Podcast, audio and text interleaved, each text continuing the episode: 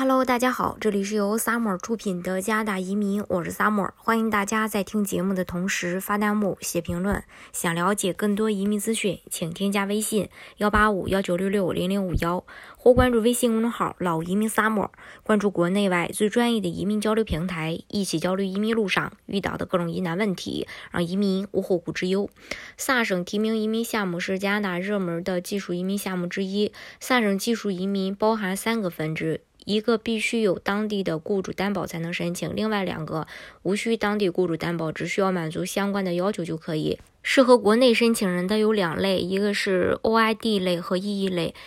两类都是要符合萨省紧缺职业的，不需要雇主 offer，区别是雅思要求不同。OID 类不需要进入联邦 EE，雅思最低四分也可以申请；而 EE 类要求雅思，呃，每项最低六分。进入联邦 EE 系统后，申请人可以获得萨省 PNP 加六百分，获取下一轮 EE 筛选的保送名额。申请人向萨省递交申请，收到萨省的申请邀请，就可以提交移民申请。EE 类别的申请人获得萨省省提名后，就可以在联邦 EE 中。嗯，获加六百分，通过联邦技术移民快速通道。OID 类别的申请人获得萨省省提名后，通过常规申请方式向联邦移民部递交呃这个永居的申请。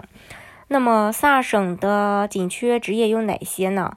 萨省是于二零一九年的九月十八日把这两个移民类别改为，只要申请人的职业不在萨省限制职业列表上，都可以申请。和以往不定期更新的紧缺职业清单的政策不同的是，萨省，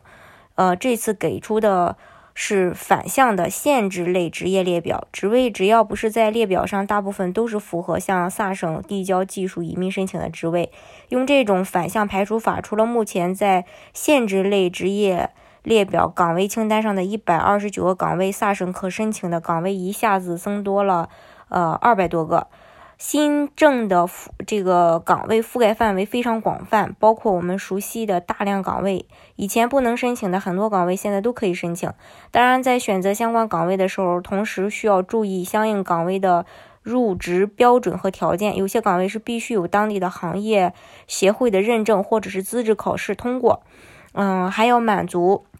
呃相关的筛分才可以。呃，可能。有人说，我想多申请几个项目，就是说申请了其他的技术移民，或者是申请了这个联邦技术移民，还能不能申请技术呃萨省的技术移民？是可以同时申请不同的技术移民的。也就是说，你申请了其他的项目，萨省的技术移民，如果条件符合也可以。呃，另外就是拿到萨省获批后，是不是一定要留在萨省这个问题？嗯，也不一定啊。不是说非要留在萨省的枫叶卡是联邦政府批的，申请哪个项目最终拿到的枫叶卡都是一样的，并没有限制说必须待在萨省。嗯，另外就是关于萨省每年邀请多少次的问题，这个不能确定，因为自从萨省获邀方式从抢名额变成 UR 模式的话，目前为止每个月基本上会有邀请，有时候。呃，一个月有两次获这种获邀名额还是很多的，所以说，呃，大家如果符合这个符合萨省技术移民的话，还是要抓住这个机会的，嗯，以免变正。好，今天的节目呢就给大家分享到这里。如果大家想具体的了解加拿大的移民政策的话，欢迎大家添加我的微信幺八五幺九六六零零五幺，或关注微信公众号老移民 summer，关注国内外最专业的移民交流平台，一起交流移民路上遇到的各种疑难问题，让移民无后顾之忧。